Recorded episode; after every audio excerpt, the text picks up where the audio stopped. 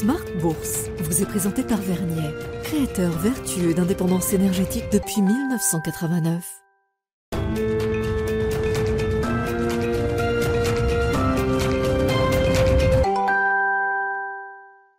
Les marchés qui temporisent donc, tendance mon ami, les infos clés du jour en cette fin de séance en Europe avec vous, Alix Nguyen. Les marchés américains et les marchés européens sont sur une dynamique relativement calme et même légèrement négative aujourd'hui. Oui, très largement euh, appesanti par Tesla et la dégringolade de son titre. Ses résultats sont moins bons que d'habitude, des résultats qui tombent alors que la firme a fortement baissé les tarifs sur certains de ses modèles. C'est la deuxième fois cette année. Pour pour le secteur, sa rentabilité reste bonne malgré tout.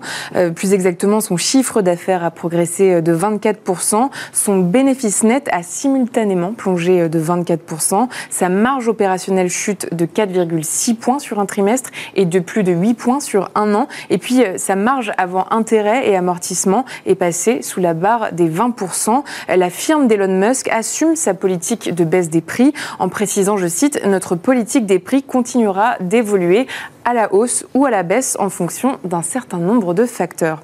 Dans son sillage, Renault recule et ce, malgré sa bonne performance trimestrielle. Pareil pour Volkswagen et Stellantis. Et puis on notera également que le secteur des semi-conducteurs est également un peu sous pression. On le voit par exemple avec le repli assez net aujourd'hui du titre ST Micro qui est une star depuis le début de l'année sur le marché boursier parisien oui, euh, le titre est impacté par les résultats du taïwanais TSMC. Euh, sa prévision de croissance de ses revenus euh, déçoit. Elle traduit une baisse de la demande qui persiste aussi bien pour les smartphones que les puces pour serveurs.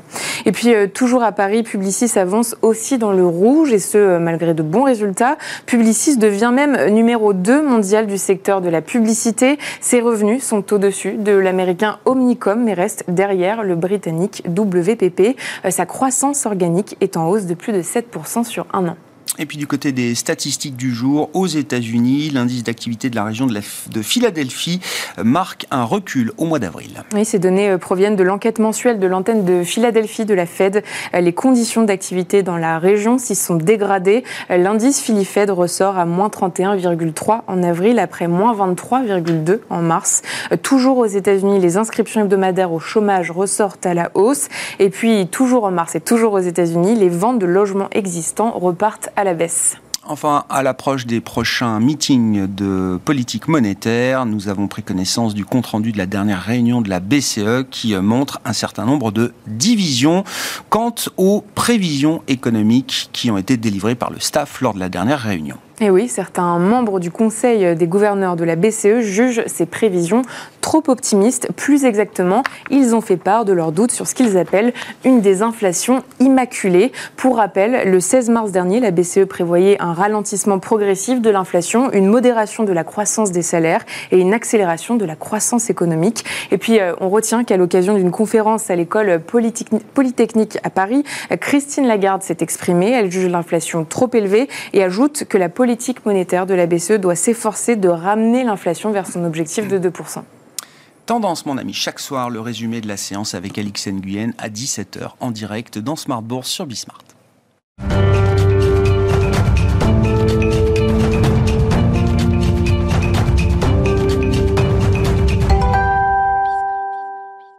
Marchés qui temporisent donc, tendance mon ami, les infos clés du jour en cette fin de séance en Europe avec vous, Alix Nguyen. Les marchés américains et les marchés européens sont sur une dynamique relativement calme et même légèrement négative aujourd'hui. Oui, très largement euh, appesanti par Tesla et la dégringolade de son titre. Ses résultats sont moins bons que d'habitude, des résultats qui tombent alors que la firme a fortement baissé les tarifs sur certains de ses modèles. C'est la deuxième fois cette année. Pour le secteur, sa rentabilité reste bonne malgré tout. Euh, plus exactement, son chiffre d'affaires a progressé euh, de 24%. Son bénéfice net a simultanément plongé euh, de 24%. Sa marge opérationnelle chute de 4,6 points sur un trimestre et de plus de 8 points sur un an. Et puis, sa marge avant intérêt et amortissement est passée sous la barre des 20%. La firme d'Elon Musk assume sa politique de baisse des prix en précisant, je cite, notre politique des prix continuera d'évoluer à la hausse ou à la baisse en fonction d'un certain nombre de facteurs. Dans son sillage, Renault recule et ce, malgré sa bonne performance trimestrielle. Pareil pour Volkswagen et Stellantis. Et puis on notera également que le secteur des semi-conducteurs est également un peu sous pression. On le voit par exemple avec le repli assez net aujourd'hui du titre ST Micro, qui est une star depuis le début de l'année sur le marché boursier parisien oui, euh, le titre est impacté par les résultats du taïwanais TSMC. Euh, sa prévision de croissance de ses revenus déçoit. Elle traduit une baisse de la demande qui persiste aussi bien pour les smartphones que les puces pour serveurs.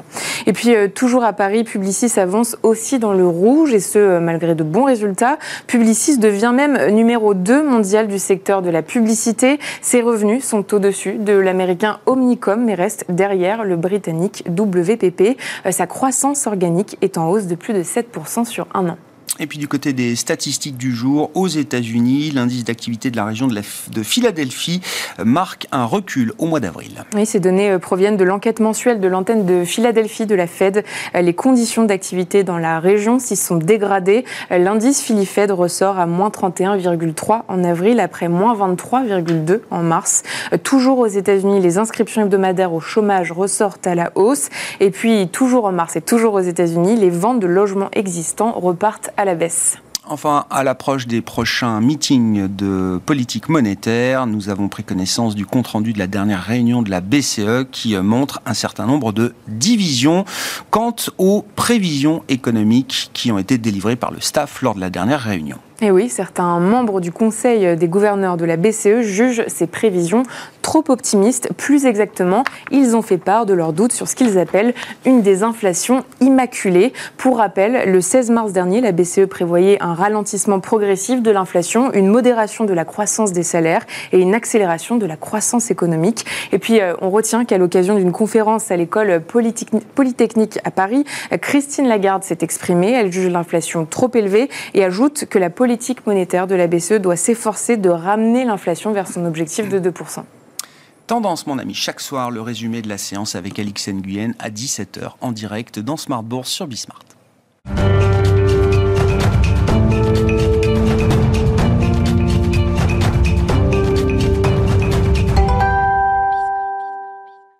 Trois invités avec nous chaque soir pour décrypter les mouvements de la planète marché. Paul Jackson est avec nous ce soir, responsable monde de la recherche en allocation d'actifs d'Invesco. Bonsoir Paul.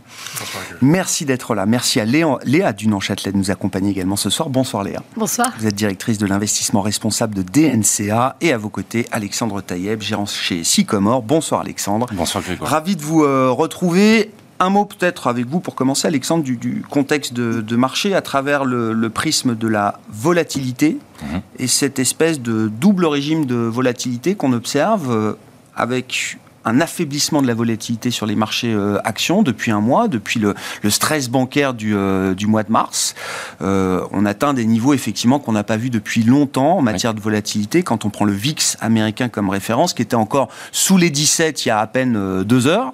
Euh, et à l'inverse, un régime de volatilité qui reste quand même particulièrement élevé sur les marchés euh, obligataires. Bah, sur les deux marchés, il y a des vues déjà macroéconomiques très différentes. Euh, sur le marché obligataire, ce qu'on price aujourd'hui, c'est une récession forte et un pivot des banques centrales fort cette année. Le marché action, c'est différent. Il est plus dans une situation attentiste où finalement la hausse qu'on a constatée s'est fait essentiellement sur des rachats de short. Donc il y a très peu de positions longues structurelles. Hein. Le positionnement est très loin d'être euphorique, il est même assez négatif.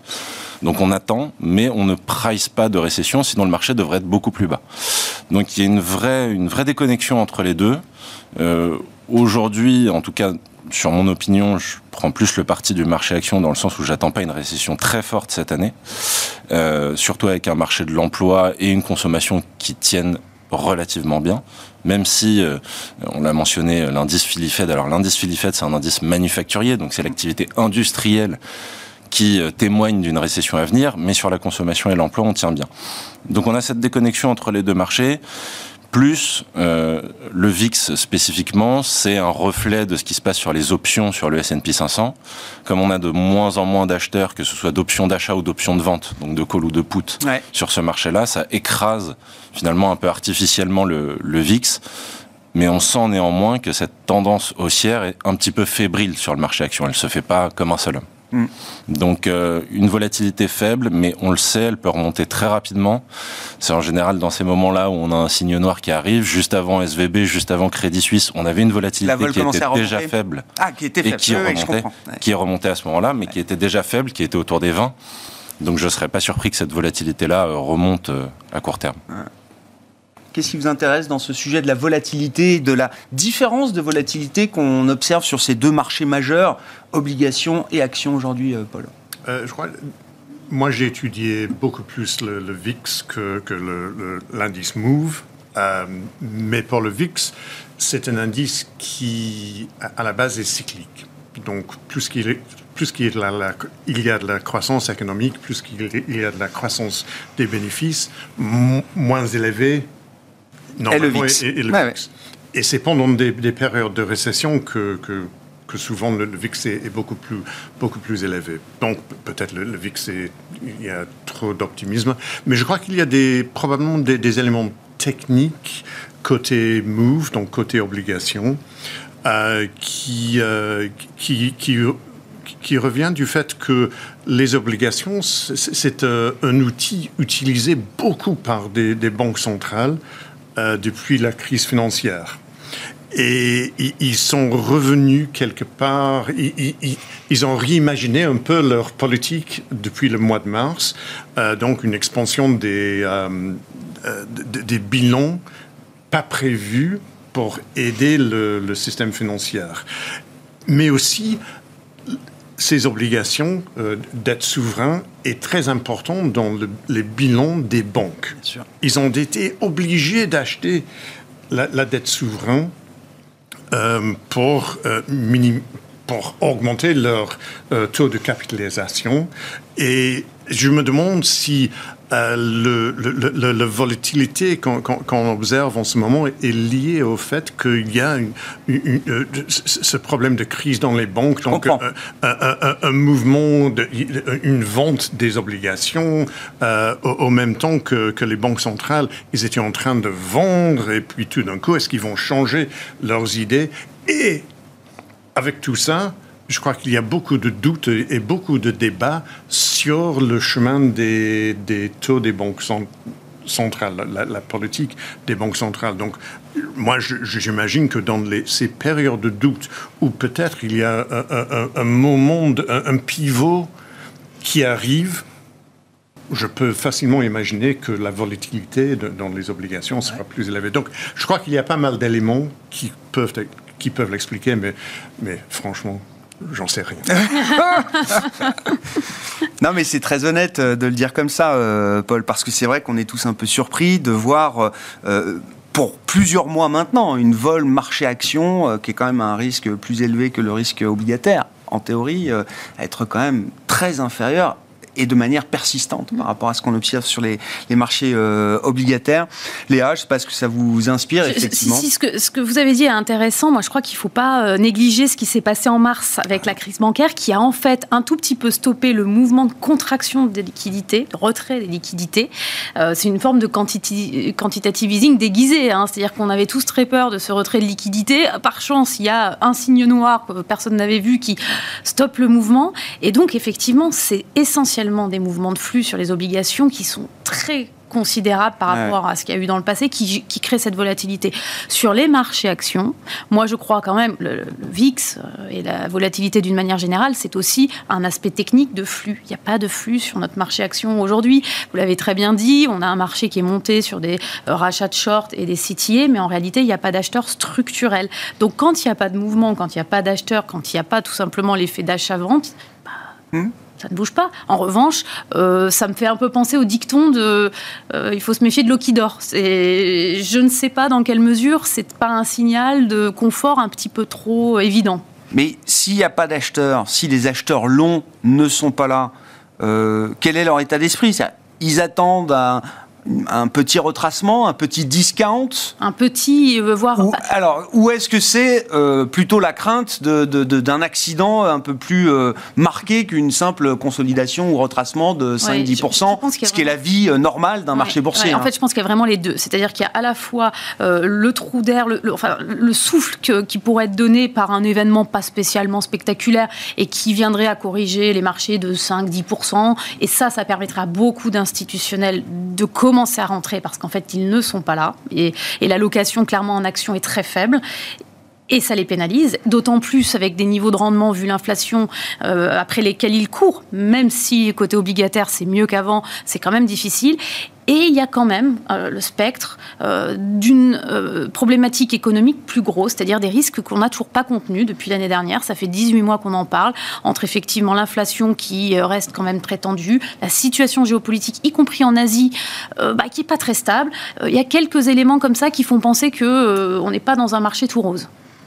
Ce qui est assez fascinant et ce qui rend encore les choses un peu plus schizophréniques, c'est que à la fois, il faut quand même considérer un risque de ralentissement, euh, slash euh, récession, euh, soft, à peut-être un peu plus dur, voilà, pour l'ensemble des, des, scénarios macro. Et en même temps, quand on voit le positionnement des investisseurs, et c'était marqué encore dans la dernière enquête mensuelle que BOFA réalise auprès des grands allocataires d'actifs, quand on voit la sous-détention des actions par rapport à la surdétention des obligations dans les allocations, comme le dit le stratégiste de BOFA, si la récession ne se matérialise pas comme on l'anticipe dans les deux mois qui viennent, mais ça va être un contre-pied majeur pour un certain nombre d'investisseurs qui pourront pas tenir des positions aussi euh, défensives et aussi bearish d'une certaine manière.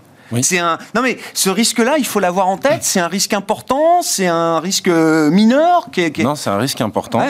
C'est le risque de, fear of missing out, de FOMO. Le, crash à la hausse, quoi. La euh, capitulation haussière des actions. Ce, qui est déjà arrivé. Hein. C'est juste que le 2 janvier, personne n'était prêt, mais on a eu un reversal sur toutes les classes d'actifs de des actions à euro-dollar en passant par les obligues. Donc c'est allé très vite énormément de monde l'a raté, on le voit avec le positionnement. Donc Aujourd'hui, ce qu'on attend, c'est une porte d'entrée. Oui, parce que juste pour refaire la séquence, les perfs qu'on voit year to date depuis le 1er janvier, euh, plus 5, plus 10, plus 15 en fonction des, indices, peut-être que 80% de cette hausse, elle s'est faite sur 3 semaines en janvier, euh, semaines. pour dire les choses. 5 semaines, voilà, c'est ça. Ça s'est fait en 5 semaines, donc euh, soit on attend un petit, un petit retour pour rentrer, soit on a besoin d'un catalyseur plus positif. Le seul catalyseur plus positif que je vois pour qu'enfin les longs structurels reviennent sur le marché, c'est qu'on ait bah, une inflation qui continue de baisser progressivement avec des indicateurs économiques qui tiennent. Si on a ça sur 2-3 mois, le marché va continuer de monter. En plus, tous les trimestres, on a quand même des saisons de publication qui, trimestre après trimestre, sont quand même plutôt bonnes parce que les attentes sont très négatives et à chaque fois, on est surpris positivement dans l'ensemble. Hein. On a à peu près deux tiers de surprises mmh. positives. Donc à partir de ce moment-là, euh, oui, ce sera pas tenable et à un moment donné, les longs vont revenir sur le marché. Est-ce que ce sera à cause d'une baisse ou parce qu'on ne pourra plus tenir ces positions trop faibles sur le marché? C'est un point d'interrogation. Mais euh, ce que ce que j'attends, enfin là en termes de séquence, ce que je vois, c'est on a des attentes notamment sur les marges euh, qui sont assez faibles, sur la croissance des marges qui sont négatives sur deux trimestres d'affilée aux États-Unis. On voit les prix qui sont en train de baisser enfin les coûts pour les entreprises qui sont en train de baisser, les prix qui restent stables. Donc moi, je vois plutôt des marges qui tiennent bien. Et ça, ça peut être le catalyseur sur la séquence de six mois.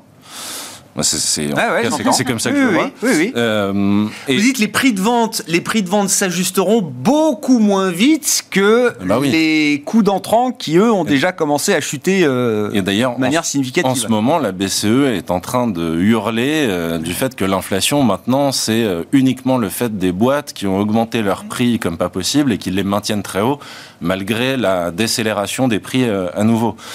Donc euh, moi, je, je, vois plutôt cette séquence. Et puis après, plus tard, on a quand même d'autres sujets qui peuvent être à nouveau des signes noirs. Typiquement le debt ceiling dont on parlait, le ah. plafond de la dette aux États-Unis.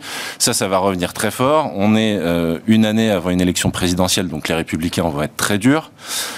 Et ça devrait passer comme à chaque fois mais au prix d'augmentation d'impôts. Donc la consommation qui tient, euh, jusqu'à quand C'est voilà, elle, va tenir à court terme, mais à un moment donné, elle va ralentir aussi. Donc euh, c'est quelque chose qu'il faut garder en tête. Sur le plafond de la dette, on reviendra sur les marges, mais sur le plafond de la dette, euh, Paul, est-ce que c'est plus grave que les fois précédentes. Alors euh, tout le monde a les yeux là sur le CDS 5 ans américain euh, qui monte d'un BP comme ça une fois par jour euh, jusqu'à peut-être 49, 50 points de base aujourd'hui. C'est comme l'histoire du triple witching. il, faut se... Ça revient de manière régulière. Les, gens, ils ont, ils ont besoin de, ils ont besoin d'avoir peur de quelque chose, et le, le, plafond de dette, c'est, ça revient tous les deux ans et c'est jamais un problème. Ça, ça, peut, ça peut nous amener un petit de volatilité pendant quelques semaines ou même quelques mois, mais ce n'est pas important. C'est le seul pays du monde où il y a ce problème. C'est un problème qui est imposé par eux-mêmes d'avoir ce plafond. Il y a, dans n'importe quel autre pays, est-ce qu'il y a ce problème? Et c'est un problème qui sera toujours résolu parce qu'il ne peut pas tenir le, plafond. Je ne, vois pas pourquoi il ne, il, ne se débarrasse pas. Oui, évacue pas le sujet une bonne fois pour toutes. Bah, parce que bah, parce que c'est un rendez-vous politique important euh, à chaque fois pour euh, euh, ceux qui ne sont pas forcément au pouvoir au moment où ça se passe. Mais, à mon avis, en, en, considérant les investissements dans les années pour les années à venir, c'est pas un sujet. Vous n'avez pas de doute que, sans faire euh, trop de, politique, mais dans, dans, le, moment de, forte polarisation, plus que jamais, euh, de, du paysage politique, euh, que ce soit en Europe ou aux États-Unis, vous n'avez pas plus d'inquiétude pour cette fois que les fois précédentes sur cette question du plafond de la dette, qui pourrait d'ailleurs arriver plus vite que prévu. Hein, selon les calculs, euh, on pensait peut-être euh, juillet, août, euh, septembre, ce sera peut-être plutôt des mi-juin. Ça sera toujours différent de cette fois-ci. oui, je comprends. Oui, peut-être, mais dans le passé, la, politique américaine, c'était toujours très tendu. Euh, oui, bien sûr, euh, peut-être le côté droit républicain est, plus extrême que, dans le passé, mais les républicains, ils n'ont jamais joué le jeu avec les démocrates quand c'était les démocrates en pouvoir et vice-versa. Euh, donc c'est toujours un problème, c'est un point de négociation, mais toujours c'est quelque chose qui est résolu.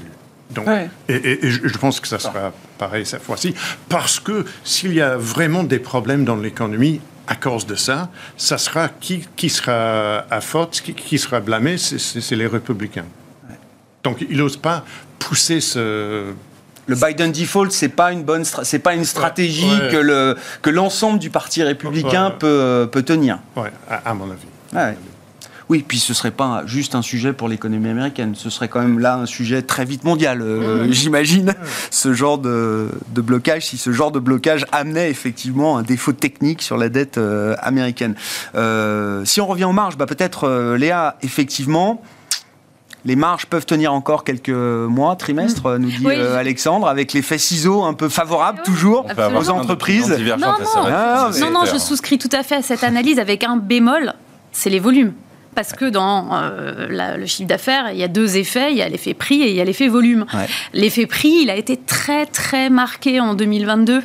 Il l'a été encore plus au, quatrième trimestre. La plupart des entreprises ont bien montré que si elles arrivaient à maintenir leur croissance de chiffre d'affaires, top line, comme on dit, c'est parce qu'elles arrivaient à passer des prix. Donc effectivement, tant qu'on a le volume qui tient, ou, en tout cas le mix est préservé, sauf que, sauf que elles nous ont toutes dit, euh, les volumes, ça commence à devenir compliqué. Elles l'ont dit au Q4, elles l'ont dit au dernier trimestre de l'année 2022, elles sont un peu en train de le confirmer. Et moi, dans, dans, dans les discours que j'entends des managements et des analystes aussi, c'est finalement regardons un peu plus loin parce qu'en fait, il va, il, va y, il va y avoir un creux. Il va y avoir un moment où il va y avoir un mismatch. Donc, est-ce que ça se caractérisera ou pas? Est-ce que finalement les effets bas seront bons et, et ça va être lissé?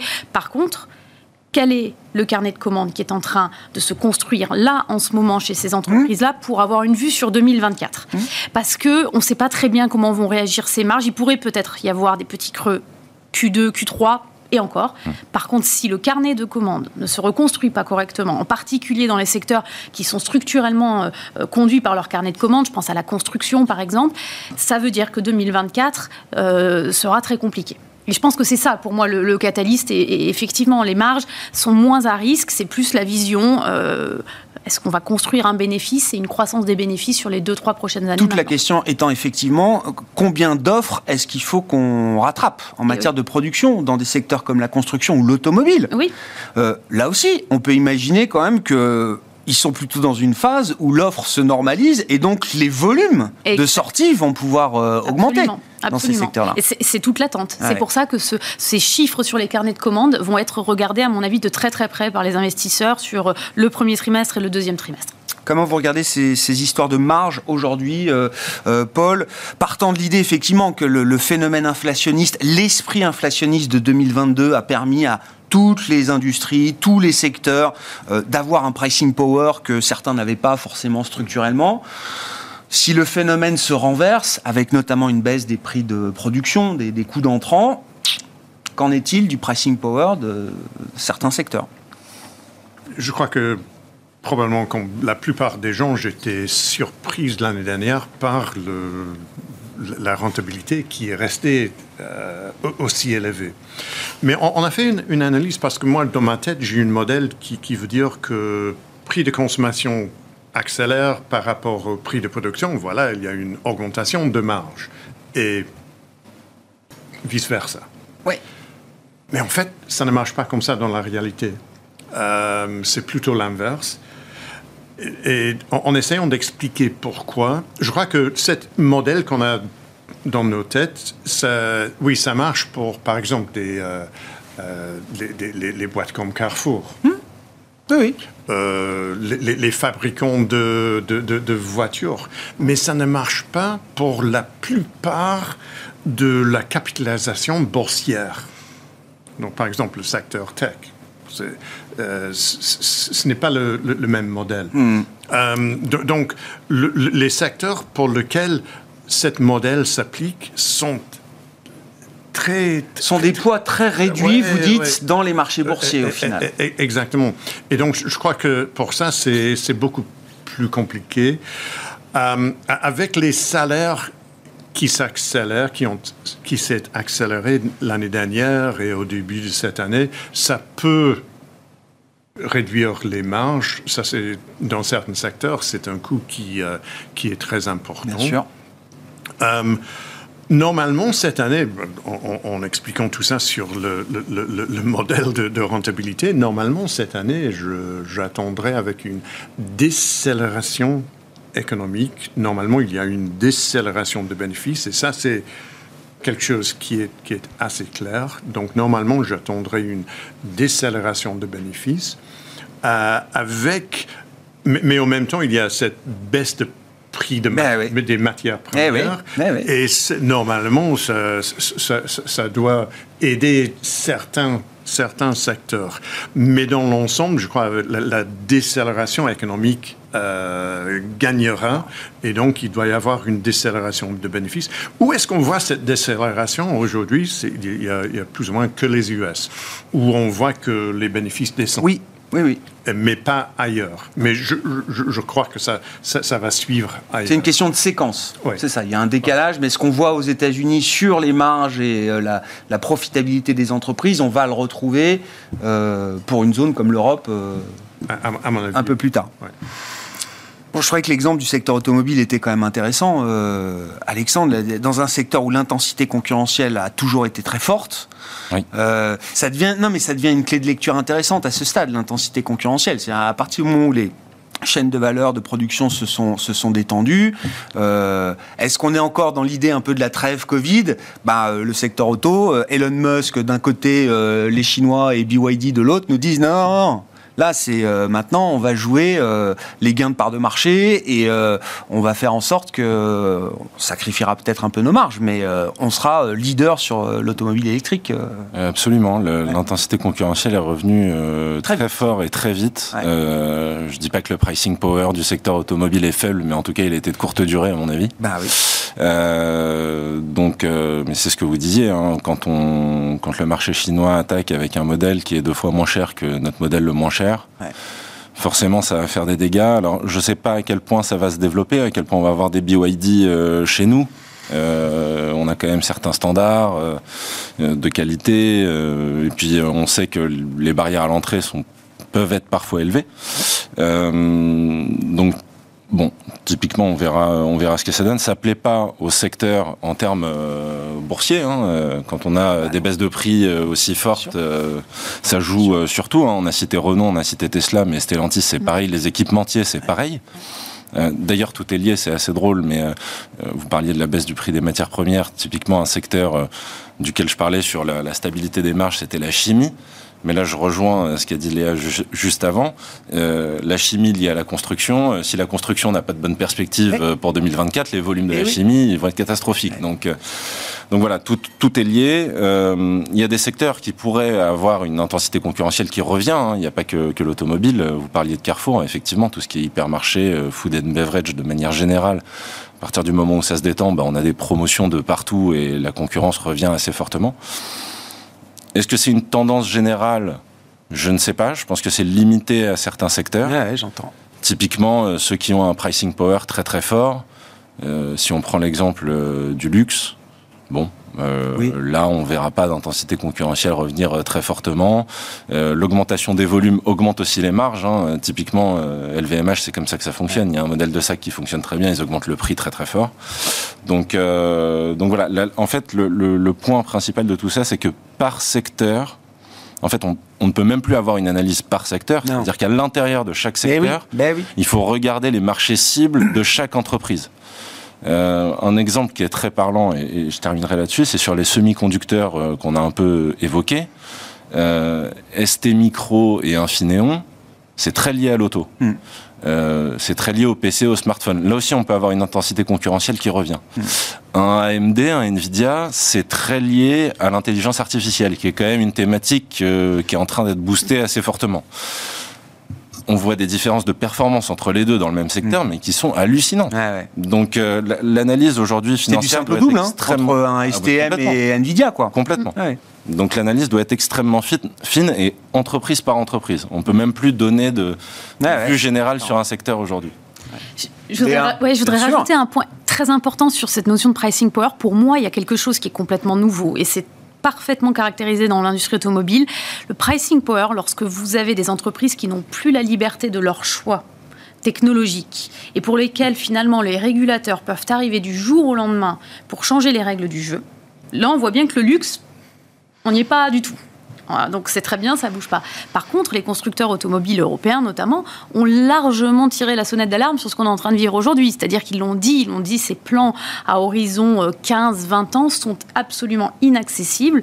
Les technologies ne sont pas matures. Vous ne nous laissez pas, nous, constructeurs, choisir, chacun indépendamment les uns des autres, la technologie qui nous semble être la bonne. Donc on fait tous la même chose et on est dépendant d'une chaîne de valeur qui n'est pas en Europe. Donc on va se faire totalement massacré sur les prix. Et on est en plein dedans. Et là, si vous regardez depuis euh, effectivement 18 mois, les secteurs pour lesquels l'État devient interventionniste à la dernière minute, il y a eu l'énergie, il y a l'automobile, euh, il y a effectivement les bâtiments avec les normes de rénovation, etc., deviennent des secteurs où le pricing power est compliqué et va être de plus en plus compliqué. Pour moi, c'est un signal d'alerte très fort en tant qu'investisseur. J'ai toujours pensé que les secteurs régulés étaient dangereux. Jusqu'à présent, c'était des secteurs ou des entreprises dans lesquels l'État était fortement présent, la défense, les télécoms, etc. Mais là, ça s'est largement élargi parce que la régulation est partout. Et en même temps, vu le poids des politiques publiques euh, dans le, mix économique aujourd'hui, bon, si, l'argent va euh, là où l'État le décide, euh, en tant qu'investisseur, c'est un peu bête, mais euh, suivre l'argent là où il va, euh, c'est pas. Euh, et c'est pour ça qu'Elon Musk pas inutile. Permet, cette baisse des prix, ah parce qu'il sait très bien qu'il va l'avoir le marché en face, puisque ça y est, les incitations sont présentes au niveau de son gouvernement. Donc hmm. le marché final est là. Sur l'histoire de l'inflation au sens macroéconomique du terme, Paul, euh, est-ce qu'on est sur des, histoires simplement décalées entre ce qu'on observe aux États-Unis et en Europe? De plus en plus estiment que ce sont deux histoires qui prennent des chemins différents euh, désormais.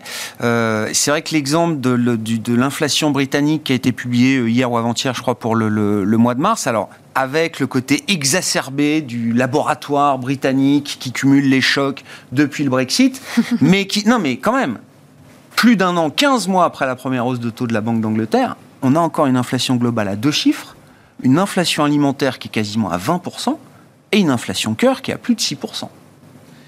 On retrouve quand même quelques, quelques schémas un peu communs en zone euro, avec notamment le prisme de l'inflation alimentaire, qui devient le sujet euh, cœur euh, du phénomène inflationniste euh, chez nous, contrairement à ce qu'on observe aux États-Unis. Je, je crois qu'il y a pour moi, l'histoire en Europe, c'est probablement on c'est quelque chose qui est décalé par peut-être 3-6 mois par rapport aux US. La situation, l'inflation était plus élevée en Europe l'année dernière. Pourquoi? Il y avait peut-être deux, deux raisons importantes. D'abord, euh, l'énergie. Donc, c'est une histoire européenne avec le, prix du, gaz naturel qui s'est explosé en Europe euh, et qui a eu des, des, impacts, mais avec un lag dans certains pays parce que les, les gouvernements se sont intervenus. Et maintenant que le, le, prix dans les marchés est en train de se normaliser, il y aura l'impact inverse où il y aura une euh, tendance vers le bas de l'inflation en Europe. Euh, mais encore une fois, avec une lag, parce que les gouvernements, avec les actions... ont atténué, adouci ce phénomène. Oui, et, et, donc, au, Royaume-Uni, euh, le mois d'avril, il y avait le, menace d'une augmentation du prix de, l'électricité et gaz pour, euh, pour nous comme consommateurs parce que le, l'aide qui a été offerte hum? par le gouvernement est, arrivait à expirer, s'éteignait. Donc, euh, il y aura une, je crois, une, une impact négatif sur l'inflation en euros venant de, l'énergie, mais avec, avec, un lag qui, qui va se différencier par ah Le deuxième facteur qui a poussé l'inflation plus élevée en Europe, c'était le dollar. Donc un dollar fort l'année dernière, euro et, et livre sterling faible, ça augmente l'inflation en Europe. Et surtout, quand on regarde quelque chose comme l'alimentation, au Royaume-Uni, où euh, on, dépend... Beaucoup est importé. Sur le reste du monde pour 50% de, notre alimentation, avec un, élément... Euh, idiosyncratique britannique l'année dernière avec euh, les Truss et Kwasi Kwarteng, donc avec une baisse du sterling mm.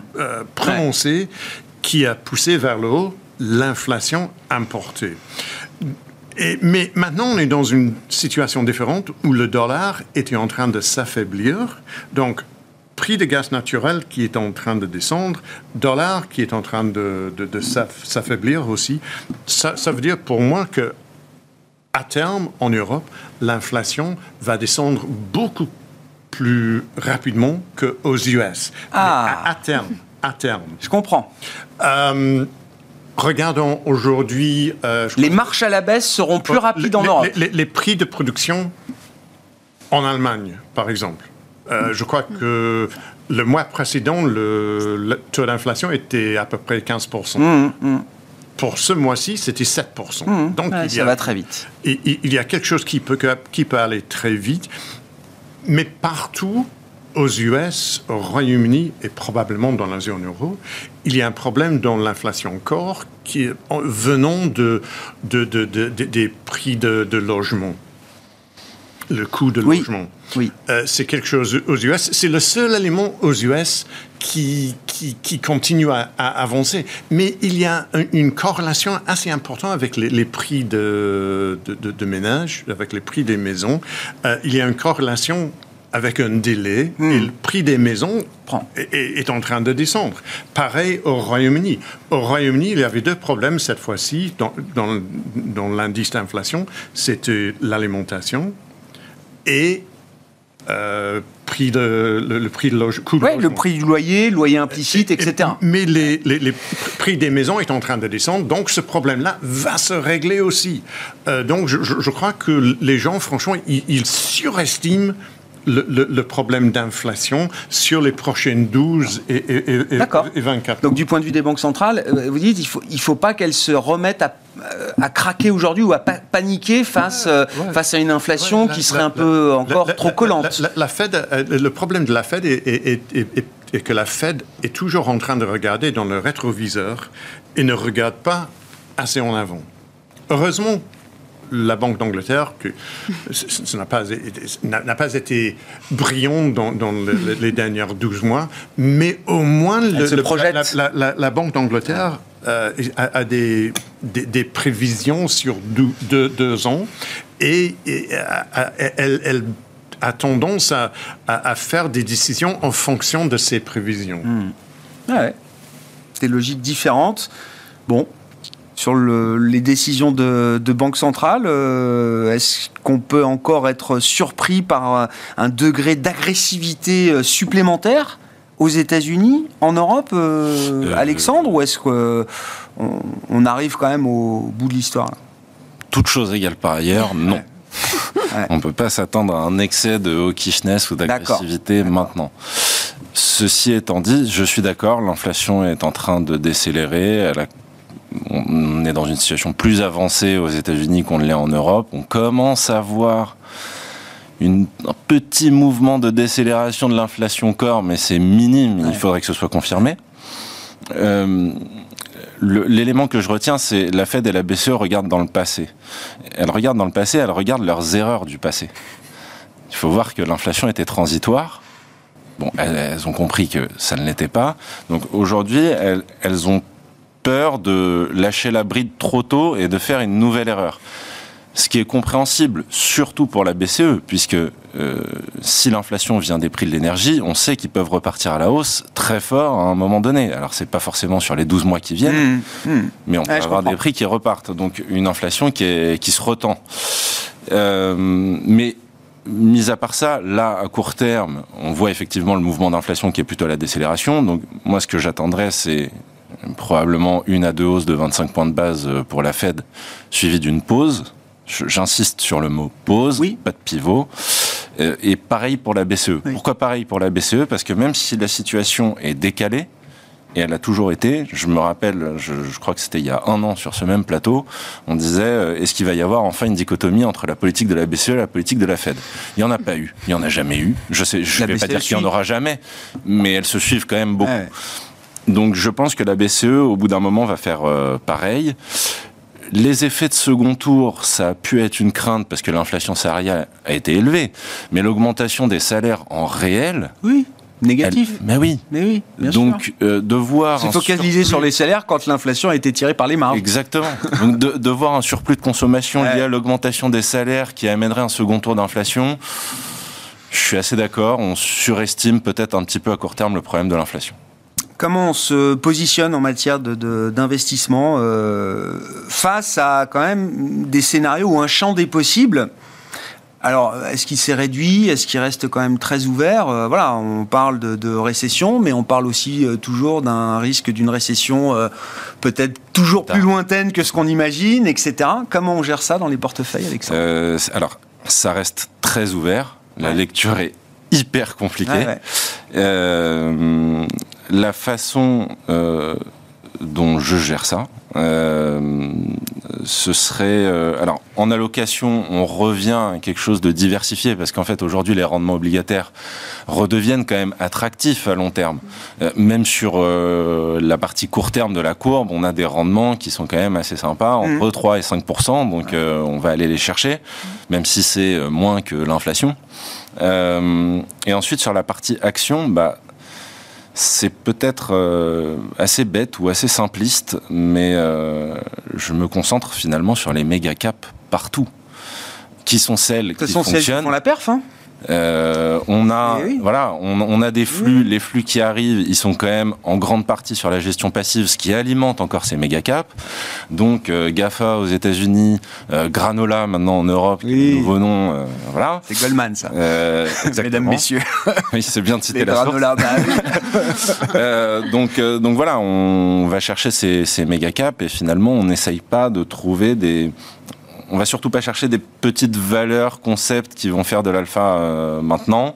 Euh, on cherche à rester euh, simple et un positionnement Or, même s'il est exposé actions assez défensif en termes sectoriels. C'est quoi euh, Granola enfin, Parce que je sais que Goldman, ils m'en ont parlé euh, il, y a... déjà, il y a déjà un moment, hein, voilà, mais il push aujourd'hui ce, ce, Il y a beaucoup de santé, il y a GlaxoSmithKline, euh, Roche, Nestlé, ASML pour la tech. On va, on va regarder, je vais, je vais, je vais refaire précisément l'acronyme. C'est les méga caps européennes, croissance plutôt Puis c'est le côté petit biscuit, petit gâteau. Croissance traditionnelle. Ouais, c'est exactement. Croissance traditionnelle.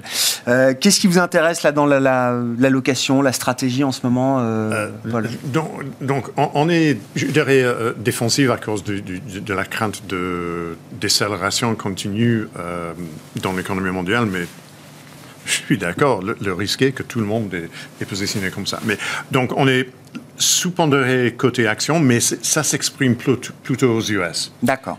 J'aime bien toujours la Chine côté action marché émergent. Donc, Chine, il peut y avoir une, un, nouveau souffle parce que ça a été un peu laborieux quand même. Ça, il y a eu le grand, euh, le grand mouvement de fin d'année. et depuis, euh, il y a un momentum économique qui est plus intéressant, mais mais plus que ça, il y a une valorisation que, que je trouve attrayante. Et, moi, je travaille plutôt sur les valorisations. Mhm. je, peux me tromper sur les, les, les, aspects économiques, et probablement je vais me tromper sur les aspects économiques, mais les valorisations, c'est quelque chose sur lequel, solide. on, est sûr. Euh, côté obligation, euh, malgré la crainte de la décélération, je trouve que crédit côté investment grade et high yield, euh, ça reste euh, intéressant, même si on attend une augmentation de spread et une, augmentation de, taux de défaut. défaut Même avec ces, ces prévisions-là, ça reste euh, assez intéressant. et au maximum côté liquidité. Mais oui. Pas, de volatilité, pas de corrélation avec les, autres euh, classes d'actifs et avec un rendement maintenant qui est intéressant. Positif. Léa, pour finir bah, avec vous sur la stratégie action, pour le coup, peut-être Oui, bah, euh, les deux, je conclue exactement de la même manière que mes, mes deux collègues du jour très défensif sur les actions, euh, plutôt à réduire la voilure d'ailleurs sur les, stratégies que j'ai qui sont mixtes, à reprendre un peu de duration sur les obligations avec euh, un sujet qualité quand même euh, très important. Vous l'avez dit, les taux de défaut, on s'attend à ce qu'ils augmentent, mais c'est effectivement plutôt des compositions avec des valeurs de grande qualité et liquides. J'insiste sur la liquidité aussi. Hmm. Des marchés qui temporisent donc euh, avant les, prochains, euh, les prochaines échéances et une échéance technique déjà demain sur euh, les marchés avec la journée des trois sorcières. Merci à vous trois. Merci d'avoir été les invités de Planète Marché ce soir. Paul Jackson, Invesco, Léa Dunan-Châtelet, DNCA et Alexandre Taïeb, Sycomore Asset Management.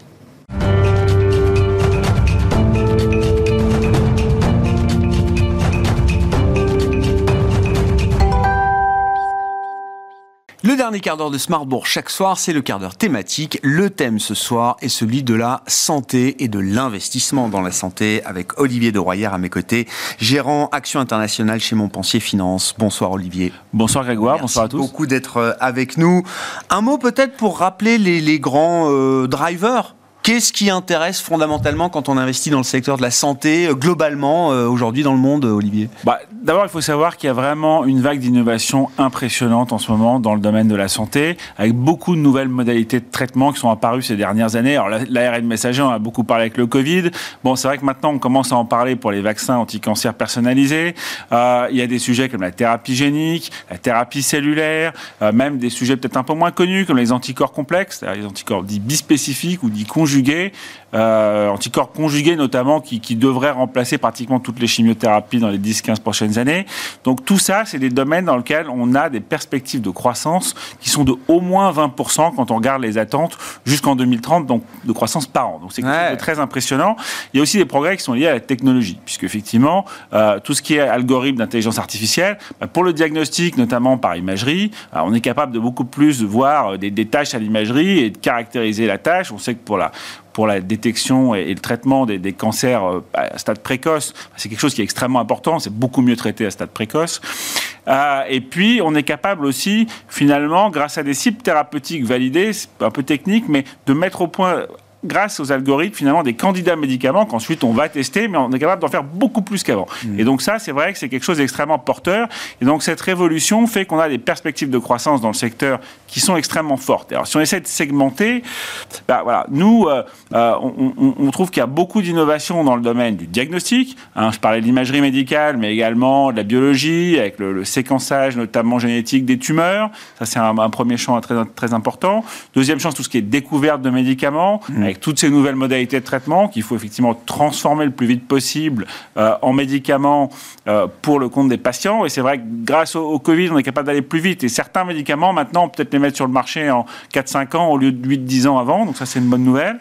Euh, quand on a vu ce qu'on était capable de faire pendant le Covid, vous dites euh, ça va accélérer quand même peut-être beaucoup de protocoles, de processus, de, de... Voilà, on pourra pas faire aussi vite parce qu'on a financé des phases en parallèle, qu'on a acheté des essais à la poubelle, enfin on était prêt à le faire si ça ne marchait pas, mais quand même on peut gagner du temps. Bon ça c'est un point positif. Et puis bah, tout ça c'est une complexité énorme en termes de, de production et donc bah, toutes les, tous les acteurs spécialisés de la production, les, les équipementiers de production, les bioprocess, c'est des secteurs qui sont externalisés aujourd'hui à peu près à 40%. Et donc, bah, la complexité fait qu'il y a un appel d'air à l'externalisation. Et donc, ils vont bénéficier de la croissance du secteur avec en plus un surcroît de croissance. Donc ça, c'est un peu les, éléments importants. Et, je dirais, bah, c'est pour ça que nous, on a, on a décidé avec cette opportunité de lancer un fonds en, 2021, ouais. hein, Esculap SRI, donc dans le domaine de la santé, qui est un fonds qui est en plus euh, labellisé ISR. C'est un secteur qui globalement cherche à faire du bien. Et donc c'était normal d'être labellisé ISR et classé euh, article 9. Donc pour profiter effectivement de toutes ces tendances, on, a, mis ce fonds en place chez Montpensier. Quand vous décrivez ces moteurs d'innovation et ces régimes de croissance de 20% par an, ça veut dire quand même qu'on a un secteur qui fonctionne, alors je vais dire à deux vitesses, euh, parce que je retrouve pas 20% de croissance par an chez Sanofi par exemple. Pour, là vous nous parlez, non mais ça veut dire que vous nous parlez effectivement d'un segment de la santé très particulier autour d'entreprises beaucoup plus dynamique que euh, les grandes pharma. Alors euh, chacun, euh, chacune a de l'intérêt. Hein. C'est intéressant, j'imagine peut-être sur le plan de l'investissement de détenir des pharma pour telle ou telle raison. Mais là, vous nous parlez d'autre chose, Olivier. Oui, alors les pharma, d'abord, ça équilibre un portefeuille en termes de volatilité. C'est extrêmement défensif. Et puis bon, il y en a quand même à partir du moment où elles sont vraiment concentrées et où elles concentrent leur force sur quelques franchises thérapeutiques, sont capables de nouer les meilleurs partenariats avec les meilleures biotech.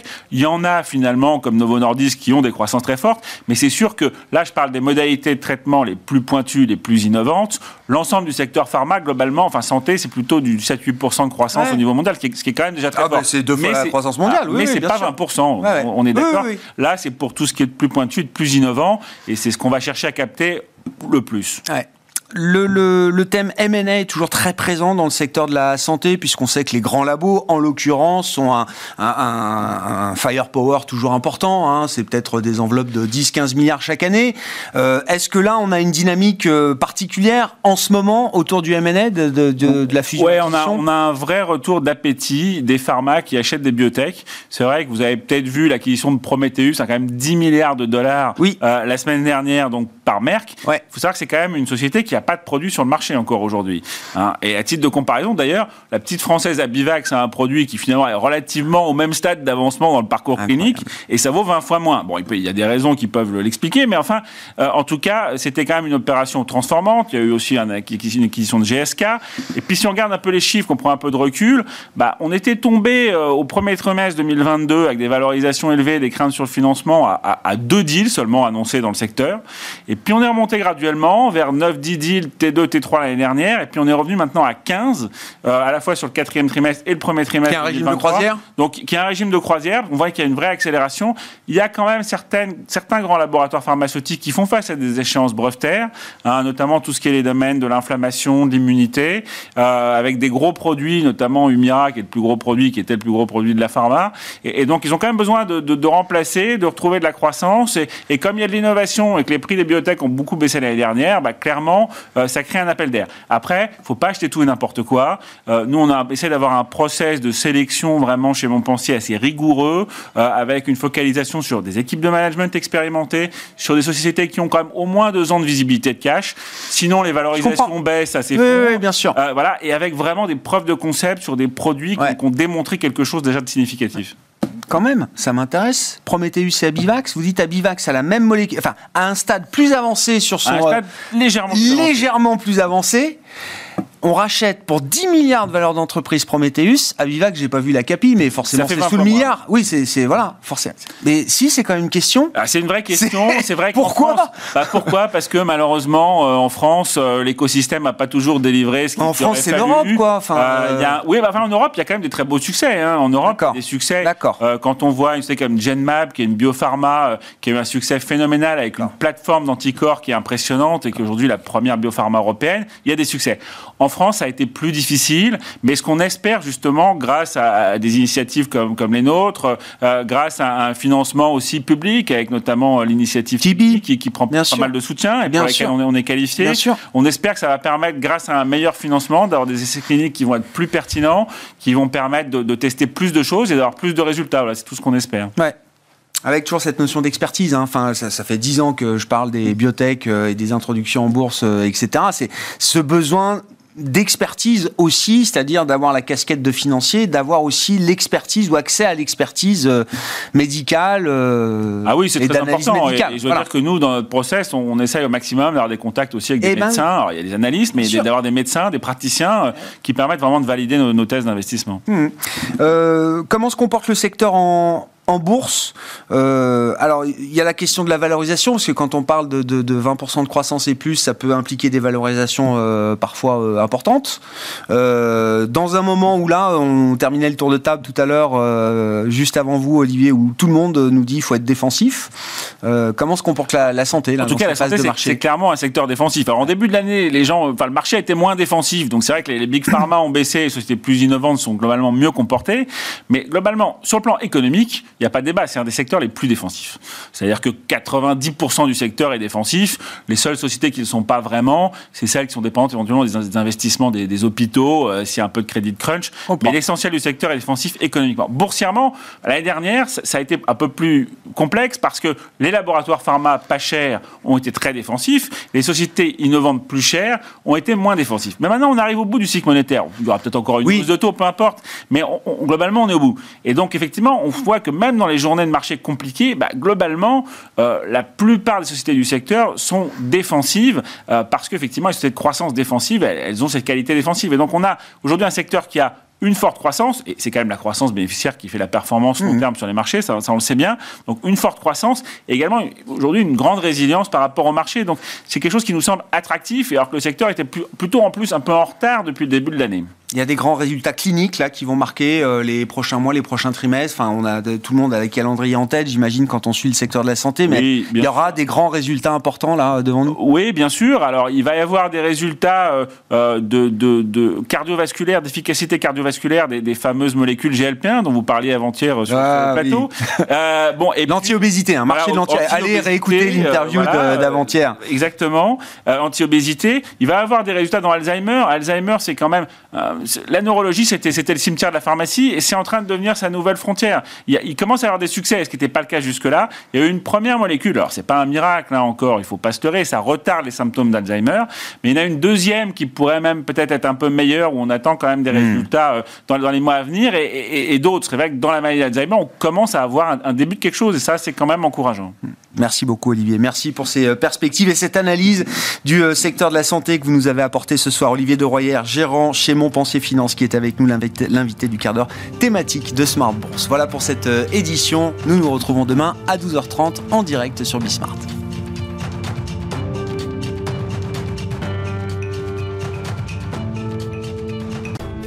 Smart Bourse vous a été présenté par Vernier, créateur vertueux d'indépendance énergétique depuis 1989.